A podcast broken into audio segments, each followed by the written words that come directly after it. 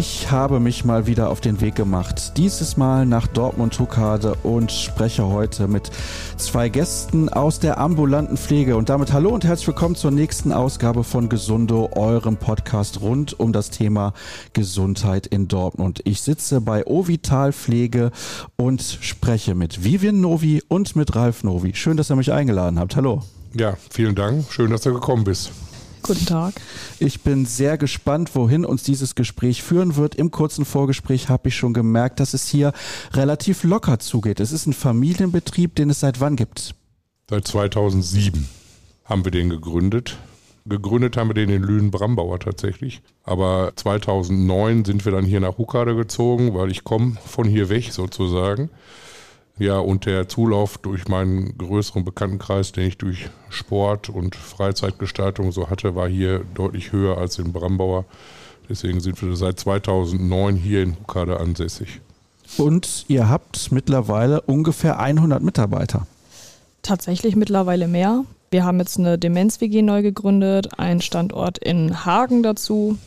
Also der besteht schon länger, aber dementsprechend mit der Hauswirtschaft und der Pflege kommen wir doch auf weit mehr als 100 Mitarbeiter. Das ist schon ordentlich. Das muss man erstmal koordiniert bekommen. Ist so. Ist ein logistisches Problem an vielen Stellen tatsächlich.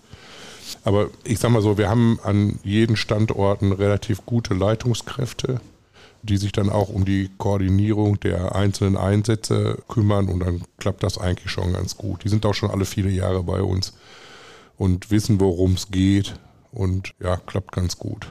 Und die jahrelange Erfahrung von meinem Vater tut im Prinzip sein Nötigstes. Also es ist von der Pike auf gewachsen und ja, so ist man halt auch da reingewachsen und das merkt man halt auch.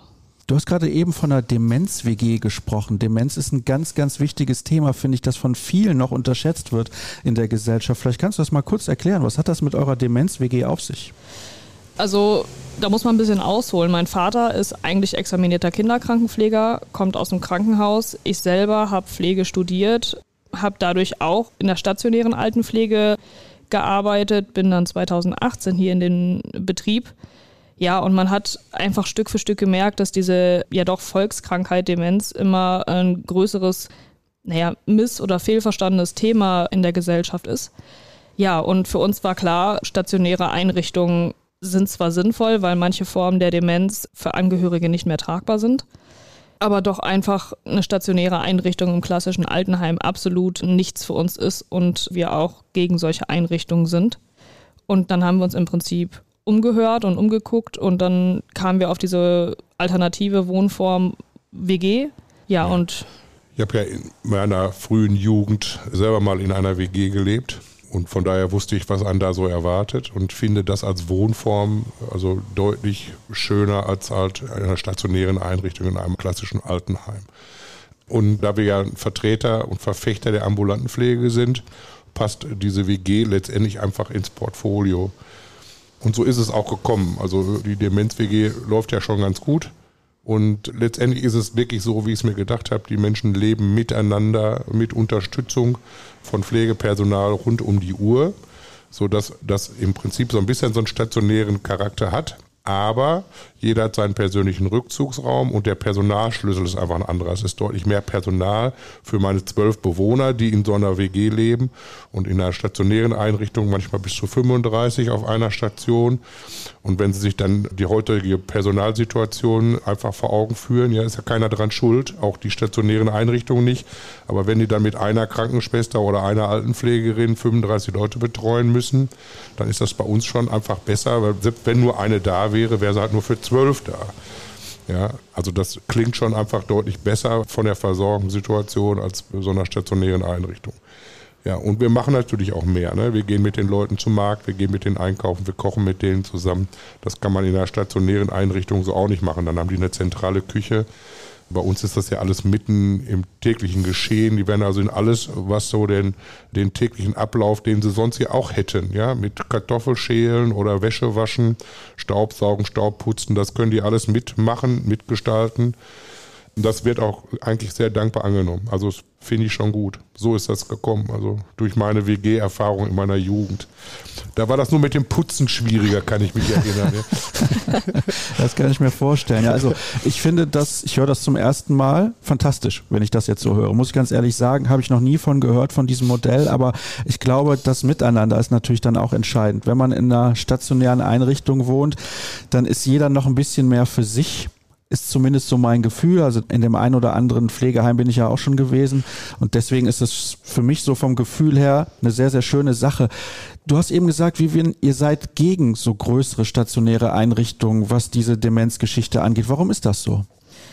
die Leute gehen da halt einfach häufig unter. Also ich selber habe in einer gerontopsychiatrischen Station gelernt. Tja, und wie mein Vater schon sagte, also da sind vom Personalschlüssel kaum Leute auf viele, viele Bewohner die einfach, naja, nicht die Aufmerksamkeit bekommen können, die sie bräuchten. Und ja, das ist in der WG halt nicht so. Also es hat gar nicht primär was damit zu tun, dass ich grundsätzlich gegen sowas bin, sondern dass es halt aufgrund von finanziellen Problemen oder strukturellen einfach keinen höheren Personalschlüssel dort geben kann. Und die Leute aber da untergehen. Kennen sich die Bewohner teilweise vorher oder eigentlich eher nicht? Ja, das ist ganz unterschiedlich. Also manche kommen natürlich völlig neu in diese Wohngruppe und kennen niemanden. Es sind aber auch schon Nachbarn eingezogen in die WG. Also die haben vorher schon Tür an Tür gelebt und sind dann jetzt gemeinsam da eingezogen und haben eigentlich darauf bestanden, ja, was heißt bestanden? Ne? Also sie haben gehofft, sie kriegen dann auch nebeneinander liegende Zimmer. Haben sie jetzt? Sie haben gegenüberliegende Zimmer. Also ich finde das schon, also eigentlich ganz charmant. Aber es geht in dieser Wohngruppe relativ schnell dass sich da halt einfach so eine Einheit bildet, ja, so eine Zweckgemeinschaft. Ne? Die sehen sich ja jeden Tag, bei allen Mahlzeiten, bei allen Aktivitäten sitzen die zusammen. Da geht das eigentlich schnell. Das kenne ich so aus den Urlaubsreisen, die wir so machen hier für unsere Senioren. Das ist genau das Gleiche. Da bildet sich relativ schnell eine Zweckgemeinschaft. Also wir sind die Gruppe Ovital, Reisegruppe Ovital und die sitzen immer, egal wo die hingehen, sitzen die immer alle zusammen auf einem Fleck. Und so ist es in der WG im Grunde genommen auch, geht schnell und das streckt sich halt auch aufs Personal aus.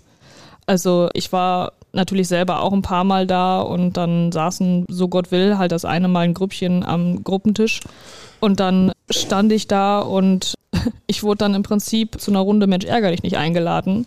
Man kriegt diverse Geschichten mit, man wird Teil dieser Geschichte und tja, also ich habe verloren, aber ganz haushoch. Das ist aber ein anderes Thema. aber es ist halt einfach Leben. Es ist Leben in der Gemeinschaft und es ist ein Leben miteinander, mit der Erkrankung und nicht in dieser Erkrankung. Was mir jetzt auffällt, schon in den ersten Minuten unseres Gesprächs ist, ihr seid relativ innovativ unterwegs. Ihr habt diese Demenz-WG gegründet und ihr bietet auch Reisen für Senioren an. Das ist ja nicht klassisch für einen ambulanten Pflegedienst. Also das ist schon relativ innovativ. Ja, gut, das machen wir ja auch schon. Eigentlich, also seitdem ich das gegründet habe, seitdem machen wir das schon. Also seit 2007 machen wir schon Seniorenreisen. Angefangen habe ich mit einer und einer kleineren Gruppe. Und jetzt sind wir mit 16 Gästen unterwegs und zwei Pflegerinnen und zweimal im Jahr. Also wir verreisen immer im Sommer an die Ostsee und im Herbst in die Lüneburger Heide, weil die sollte da eigentlich in der vollen Blüte sein.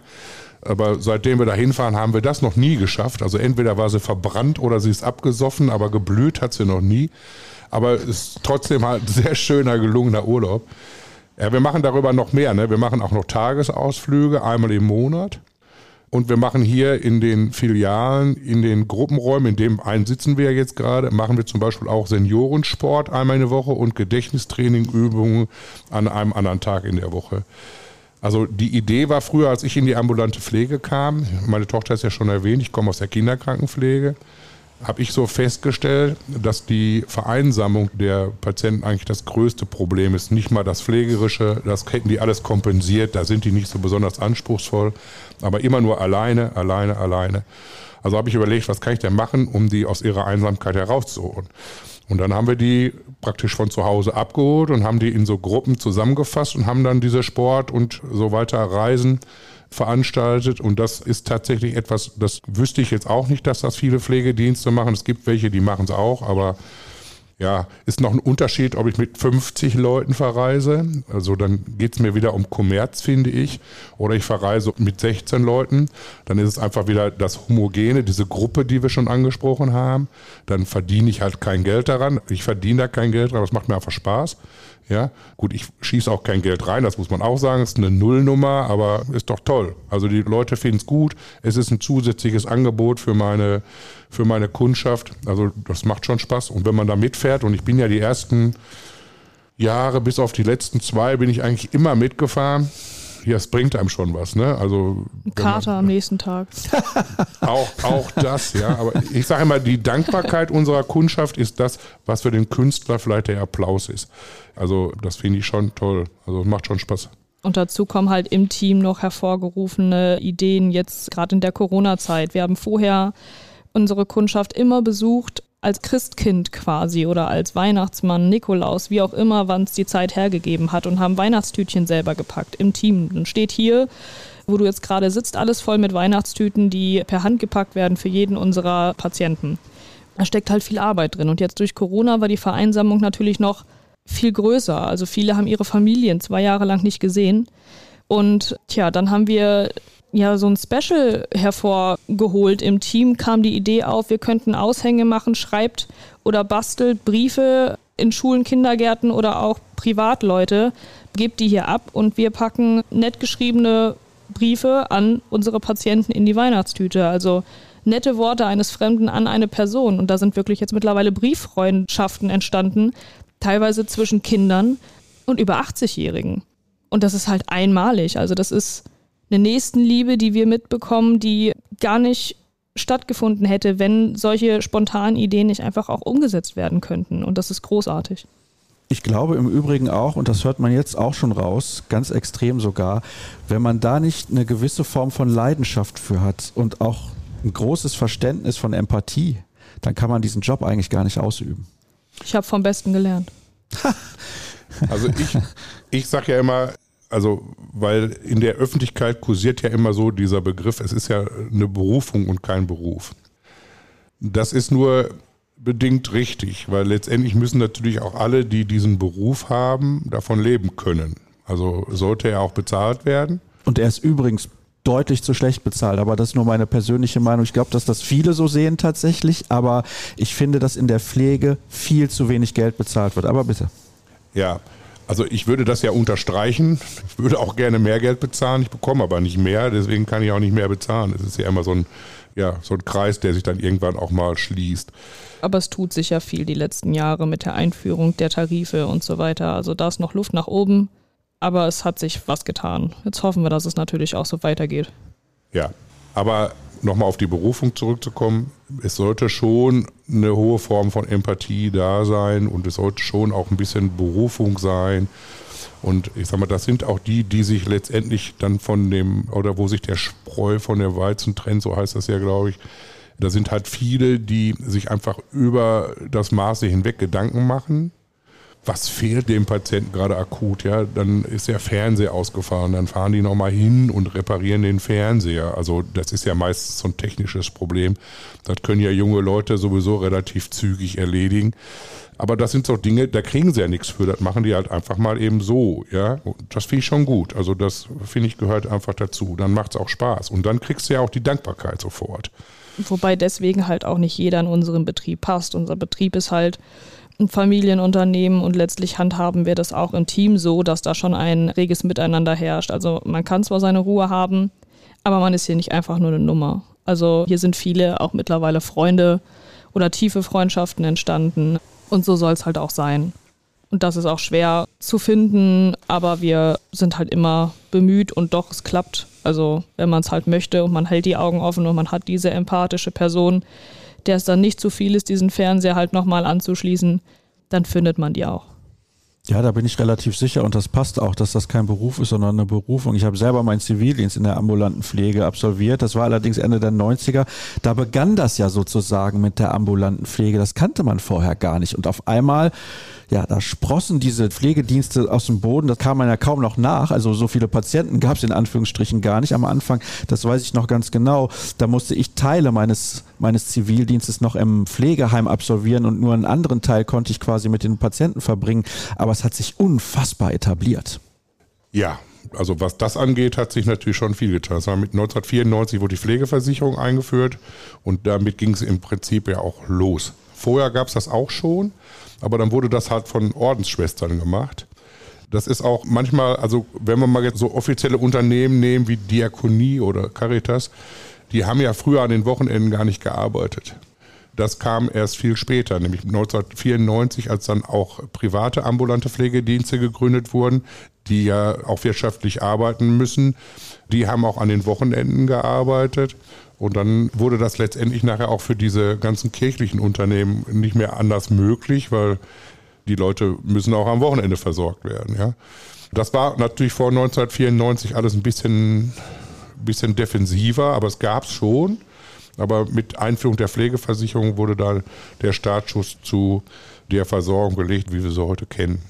Und seitdem hat sich halt auch viel getan. Also der Umbruch alleine von den, naja, kirchlichen Trägern zu den privaten war natürlich am Anfang ein bisschen verpönt, weil warum macht auf jeden Fall eine Privatperson irgendwas, was der Kirche vorbehalten war?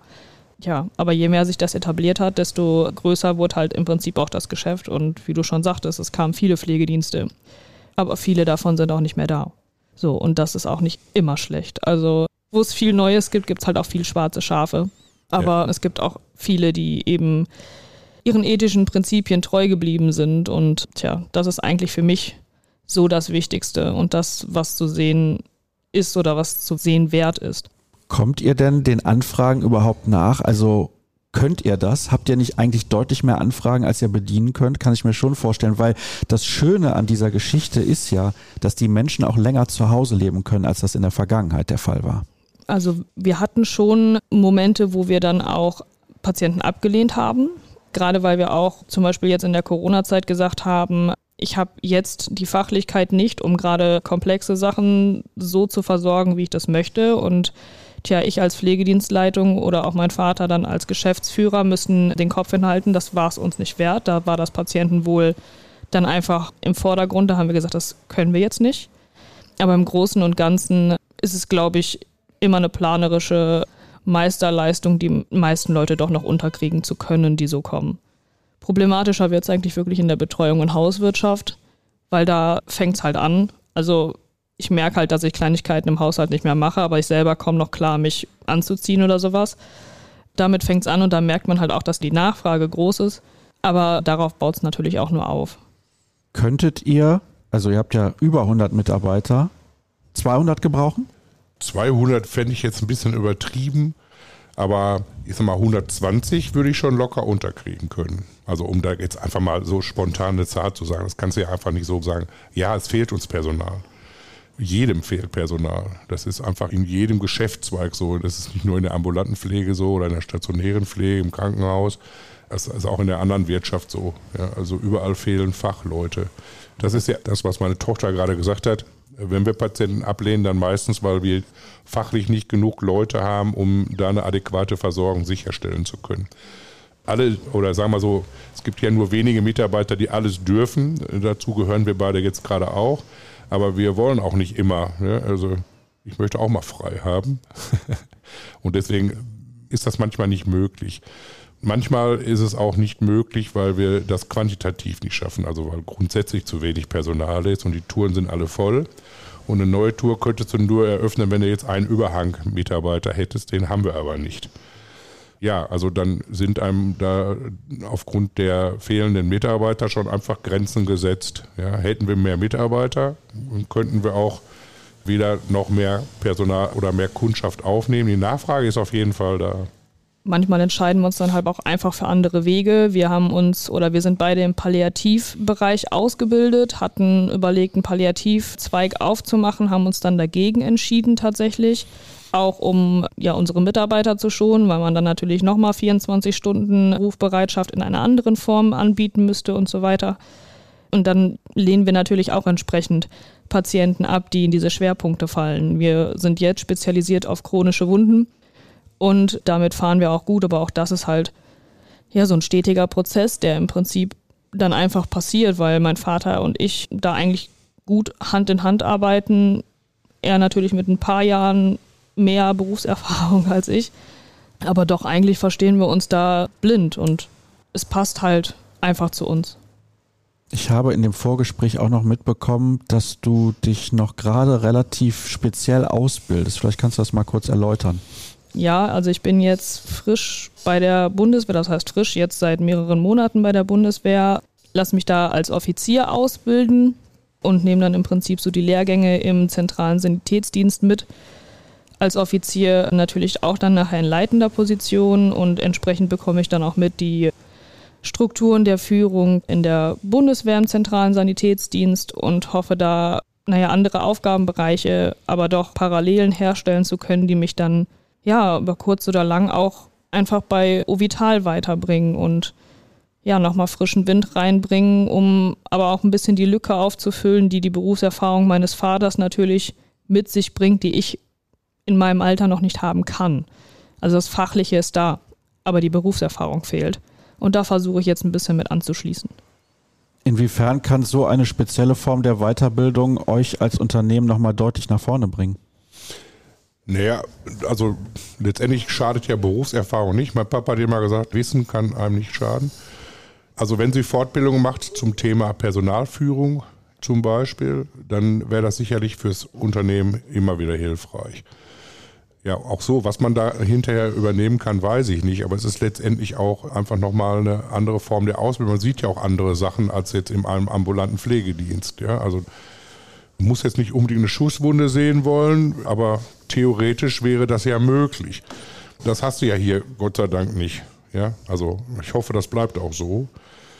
Also von daher, ja, kann die Erfahrung da schon auch fürs Unternehmen wichtig sein. Inwieweit das hinterher so kommt, weiß ich nicht, aber letztendlich geht es ja auch darum, wenn sie den Eindruck hat, sie braucht mehr Berufserfahrung außerhalb unseres Unternehmens, dann kann sie die jetzt sammeln, damit sie hinterher auch tatkräftig und vom Kopf her frei ist für das Unternehmen und nicht das Gefühl hat, sie muss immer was hinterher arbeiten. Ne? Also das macht ja dann auch schon Sinn. Und jetzt gerade in meiner Kompanie, wo ich eingesetzt bin, machen wir diese mobilen Container, OP-Einheiten, Pflegeeinrichtungen, also diese Notfallrolle, die man im Prinzip kennt, diese ganzen Zelte. Das heißt, es ist im Prinzip ja doch auch ein bisschen wie so eine ambulante Einrichtung. Also wir bauen etwas irgendwo ab und irgendwo wieder auf und wir haben Personaldurchlauf und es ist ein logistischer Aufwand. Und natürlich sind da viele Vorgaben, NATO-technisch und wie auch immer, die man beachten muss die ich natürlich lernen werde. Aber naja, so wie ich jetzt in der ambulanten Pflege mit meinem Studium und der Ausbildung Sachen gelernt habe, werde ich die auch da lernen. Und ja, es ist halt einfach ein anderer Themenbereich, der mich dann doch vom Kopf her weiterbringt. Und wenn man halt nicht ganz auf den Kopf gefallen ist, dann kann man das natürlich auch nachher in seine zivile Laufbahn ummünzen. Und das ist mein Plan. Wir haben jetzt über das Thema Demenz gesprochen und dass ihr euch natürlich auch in dieser speziellen WG, ich bin immer noch sehr begeistert davon, um die älteren Menschen kümmert.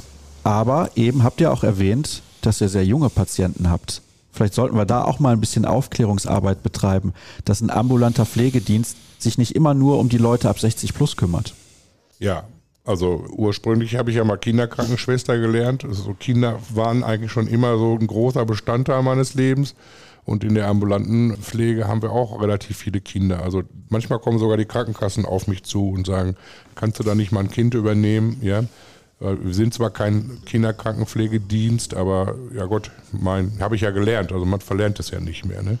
Und ja, einer unserer Schwerpunkte sind ja nicht nur chronische Wunden, sondern auch Diabetes in all seinen Formen. Da gibt es halt auch viele Juvenile, also Kinder, die schon Diabetes entwickeln, die dann im Kindergarten, in der Schule betreut werden müssen, weil die, die Erzieherin oder das Personal, also Lehrer, das ja nun mal nicht dürfen. Dann fahren wir halt in die Schule und in die Kindergärten und betreuen die Patienten dort während der Abwesenheit ihrer Eltern. Ja. Das macht auch Spaß. Ist immer wieder auch eine Herausforderung. Vor allem, ich meine, Kinder ist immer das Coole daran, die werden ja älter und man ist ja immer dabei. Also das ist wie eigene Kinder, ne? Wenn die dann plötzlich in die Pubertät kommen, dann sind das ja ganz andere Kinder, ne? Finde ich schon süß. Also ist immer wieder, immer wieder gut zu sehen, wie die Kinder sich dann so entwickeln.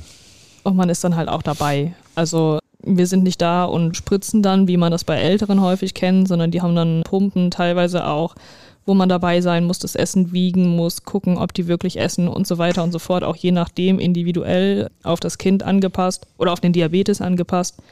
Und das heißt, man bleibt halt auch dann einfach bei der Mittagsverpflegung dabei. Ja, und dann hört man diversesten Geschichten. Der erste Freund, die hat mir mein Schulheft weggenommen. Die Klausur war doof. Ja, und dann kann man einfach nur schmunzeln. Also wie mein Vater schon sagte, man ist halt nicht dabei, man ist mittendrin. Und es ist halt einfach jedes Mal witzig. Also es ist einfach schön zu sehen oder zu hören. Ist so ein bisschen wie Enkelkinder, ne? Ich bin ja schon Opa, siebenfacher. Und das Schöne an Enkelkindern und das, das Schöne an den Patienten auch, die kann man einfach wieder abgeben, die muss man ja nicht mit nach Hause nehmen. ja, Kinder sind toll, solange es nicht die eigenen sind, habe ich immer gehört. Hm. Ja, genau, so ist das. Also ich habe vier Kinder, ich finde sie toll, aber ich bin halt auch froh, wenn sie schlafen. also ich merke schon, es ist genau das passiert, was ich vorher gesagt habe, dass es eine sehr lockere und lustige Unterhaltung wird, aber trotzdem natürlich auch mit einem ernsten Kernthema. Und deswegen würde ich gerne zum Abschluss wissen, was ist für euch bei eurer Arbeit die größte Herausforderung? Und wo würdet ihr euch vielleicht wünschen, dass es eventuell auch von Seiten der Pflegeversicherung oder, oder dem Staat noch ein bisschen mehr Unterstützung geben würde? Mui. Das ist eine starke Frage. Ich wüsste gar nicht, wo ich anfangen soll. Also für mich wäre es definitiv, es muss dem Patienten mehr Geld zur Verfügung gestellt werden, weil diese Multimorbidität einfach bei dem demografischen Wandel ein immer größeres Thema wird. Also für die, die es nicht wissen, demografischer Wandel bedeutet, die Gesellschaft wird älter und Multimorbidität bedeutet, dass es halt mehr als immer nur eine Erkrankung bei einem Patienten ist, wie es halt einfach in der Gesellschaft immer häufiger der Fall ist. Und das führt halt dazu, dass die Pflegekosten größer werden, die einfach durch die Renten und so nicht getragen werden können und aber auch durch die Pflegekassen nicht aufgefangen. Und das würde dann aber auch, wenn jeder das Geld zur Verfügung hat, dazu führen, dass der naja, Pflegestandard besser werden kann, aber auch, dass die Pflegedienste mehr Geld zur Verfügung haben, um das an die Mitarbeiter weiterzugeben oder auch Mitarbeiter einzustellen und die vorhandenen Mitarbeiter zu entlasten. Was dann halt auch wieder einen Rattenschwanz nach sich führt, Zufriedenheit im Team, weniger Belastung im Beruf den Beruf lukrativer machen, gerade für Nachwuchs und so weiter und so fort. Also es wäre halt einfach schön zu sehen, es geht der einen Seite gut und der anderen Seite. Das wäre für mich absolut wünschenswert. Ja, ich persönlich finde immer, wir reden ja oft über Geld, ne? Also Bezahlung hin, Bezahlung her, das ist alles gut. Also natürlich stimmt das auch alles. Was mich aber in der Pflege am meisten stört, ist, ist ich wüsste nicht, dass es in anderen Berufszweigen so viele und so hohe Ansprüche an den Beruf gibt wie hier in der Pflege. Also wir dokumentieren uns ja ein Wolf. Wir müssen für alles irgendeine Fachkraft vorhalten und wir müssen für alles irgendwelche Leute freistellen. Ja, also wir sind ja auch ein Ausbildungsbetrieb. Wir müssten also Praxisanleiter, also praktisch Ausbilder für die Pflege, die müssen wir freistellen. Da zahlt aber kein Mensch. Ja, also da sind wir wieder beim Geld, okay, aber ich finde dieses Anspruchsdenken, ich kann das nicht nachvollziehen. Also Qualität ist ja alles, muss ja auch messbar sein, alles schön und gut. Aber manchmal, mir fallen jetzt auch gerade keine Beispiele ein, aber am Jahresanfang mache ich, glaube ich, drei Monate nichts anderes, als irgendwelche Statistiken zu erheben, die wir abgeben müssen. Das sind wirklich drei Monate nur wofür? Ich kann es nicht nachvollziehen. Also da finde ich, da könnte man vielleicht mal darüber nachdenken, ob man da nicht mal irgendwie das ein bisschen vereinfacht, das Ganze. Ja. Da fällt mir für dich definitiv ein Beispiel ein. Die ganzen Fortbildungen, die wir schon angesprochen haben, die wir oder viele andere unserer Kollegen auch haben. Man muss Fortbildungspunkte sammeln, jedes Jahr so und so viele für jede Fortbildung, die man hat, also Palliativ, Praxisanleitung, Pflegedienstleitung, chronische Wunden, was auch immer, damit man die nicht verliert. Das heißt, ich muss nicht nur freigestellt werden und in diesem Beruf arbeiten, sondern ich brauche auch noch außerhalb des Betriebs zusätzliche Qualifikationen, die ich dann wiederum einreichen muss, damit ich das überhaupt weiter ausführen kann. Das ist auch wahr. Also man ist auch viel seiner Arbeitszeit beschäftigt damit, diese Fortbildungspunkte zu bekommen. Also der Hintergedanke ist ja nachvollziehbar. Ja, es soll ja immer nach den neuesten wissenschaftlichen Erkenntnissen gearbeitet werden. Die müssen einem ja irgendwo in irgendeiner Form übermittelt werden, also in solchen Fortbildungen. Aber wenn ich natürlich so ein Unternehmen nehme, dann haben viele Mitarbeiter, so wie wir zum Beispiel, wir beide wissen ja von uns, wir werden dieses Unternehmen voraussichtlich nicht mehr lebend verlassen. Dann müssen wir ja erstmal alle Fortbildungen, die man braucht, selber abdecken. Also als ich angefangen habe mit vier Mitarbeitern, war ich einfach alles. Also Hygienebeauftragter, Sicherheitsbeauftragter und was weiß ich nicht alles, ja. Pflegedienstleitung musste ich ja machen. Also erstmal war man alles. Alles, was man so haben musste. Ich verstehe nicht genau wofür, aber man musste es ja haben. Und das ist heute nicht anders, ja. Also wir beide müssen, damit dieses Unternehmen ja überhaupt bestehen kann, müssen wir ja bestimmte Fortbildungstypen haben. Deswegen decken wir die erstmal alle selber ab. Also so eine gewisse Fluktuation bei Personal hat man ja auch. Dann bildest du jemanden aus, dann macht er eine Fortbildung und dann sagt er sich irgendwann mal, ach Gott, jetzt möchte ich aber doch mal vielleicht ein anderes Unternehmen kennenlernen, was ja auch absolut richtig ist. Meine Tochter geht ja jetzt auch zur Bundeswehr, weil sie anders Erfahrungen sammeln möchte, muss ich dem Mitarbeiter das ja auch irgendwie ermöglichen können, ja. Dann geht er halt auch mal und dann fehlt uns wieder einer mit den Qualifikationen, die wir brauchen, um weiterarbeiten zu können. Also da an dieser ganzen Struktur könnte man, glaube ich, noch ein bisschen was verändern. Also auch vereinfachen teilweise. Entbürokratisierung wirklich Entbürokratisierung sein. Ja, ein Beispiel fällt mir ja ein. Also Mitarbeiter melden sich krank, kommt ja vor. Dann gehen die ja zum Arzt, dann kriegen sie einen Krankenschein, den sie jetzt ja nicht mehr kriegen. Jetzt wird es ja digital gemacht, weil wir wollen ja alles einfacher haben. So, nur die Ärzte können es teilweise nicht, wissen es nicht, wollen es auch noch gar nicht, sind noch nicht so bereit dafür. Also stellen sie immer noch einen Krankenschein aus. Dann müssen sie den auch zur Krankenkasse melden. Das machen sie ja meistens noch nach ein paar Wochen. Wir kriegen ja gar keinen Krankenschein mehr. Wir müssen den bei der Krankenkasse abrufen. Jetzt stellen wir bei der Krankenkasse über unsere Lohnbuchhaltung einen Antrag, dass wir Lohnkosten erstattet bekommen oder Kinderkrankenscheine oder wie auch immer. Dann haben die Krankenkassen aber noch gar keine Krankenscheine bekommen von den Ärzten nach sechs, acht Wochen. Dann kommen die, schreiben uns an und sagen, ihr müsst den jetzt mal besorgen. Also, was ist denn falsch bei euch? Ja? Warum muss ich denn jetzt bitteschön schon wieder diesen Krankenschein besorgen? Was habe ich denn damit zu tun? Also immer am Ende habe ich das Gefühl, dass ich als Unternehmen hier der Depp der Nation bin und muss mich darum kümmern, dass andere nicht in der Lage sind, ihre Arbeit vernünftig zu machen. Ja?